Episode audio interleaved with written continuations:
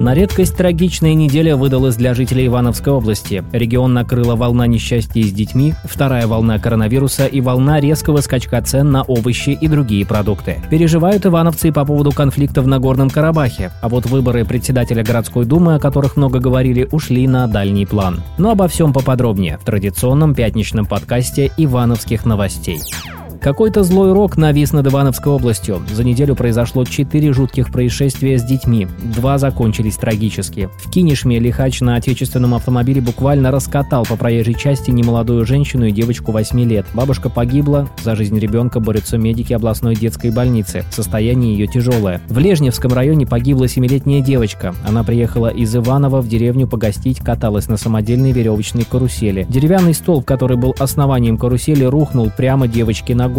Она прожила всего несколько часов и умерла в больнице. Известно, что площадку организовали сами местные жители на пустыре. Кто именно, выясняет следствие. Шестилетний мальчик в поселке Подвязновском погиб, упал в канализационный коллектор. Тело ребенка спасатели искали очень долго. После трагедии вопросы появились к теплоснабжающей компании, которая не до конца закрыла тепловой коллектор плитами. Вчера в Родниках 15-летний мальчик, прыгая по заброшенному зданию машиностроительного завода, упал с третьего этажа. Ребенок жив, но весь покалеченный. Происшествие происшествием заинтересовались правоохранители и детский омбудсмен. По каждой из этих трагедий возбудили уголовные дела, проводят расследования и проверки сразу несколько ведомств. Их сотрудники надеются, что эта черная полоса скоро закончится.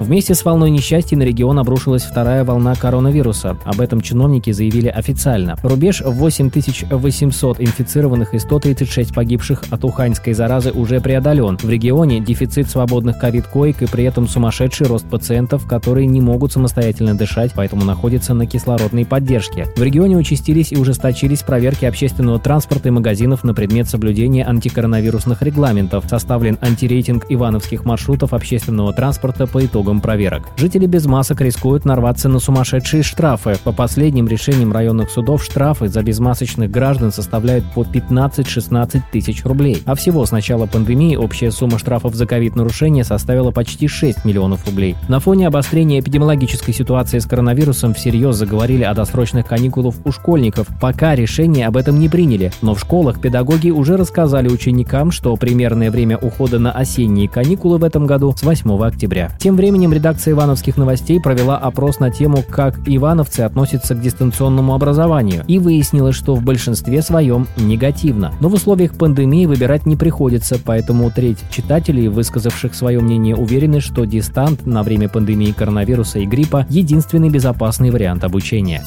Параллельно со второй волной коронавируса на регион обрушился лавинный рост цен на овощи, в частности картофель и чеснок. Волну погнали частные продавцы, торгующие в палатках на улице и на рынке у Ивановского аэропорта. Чеснок реализуют по цене 300 рублей за килограмм, а килограмм картофеля планируют с 16 рублей поднять до 20. Сетевики повышением цен с покупателями не заигрывают. Наученные первой волной коронавируса люди пишут в комментариях «второй раз не пройдет». Никто покупать не будет. К слову, по рынкам и ярмаркам антимонопольной службы службе и Роспотребнадзору не мешало бы пройтись, давно туда не ступала нога людей при исполнении.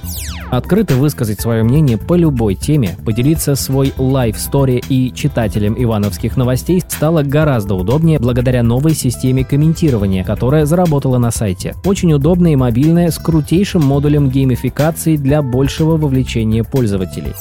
На этом пока все. Погода дает второй шанс тем, кто по каким-то причинам не смог выехать на природу и не искупался в лучах солнечного тепла. Берегите себя и своих близких и читайте Ивановские новости. Ивановские новости – это наши, это ваши новости. Оставайтесь с нами.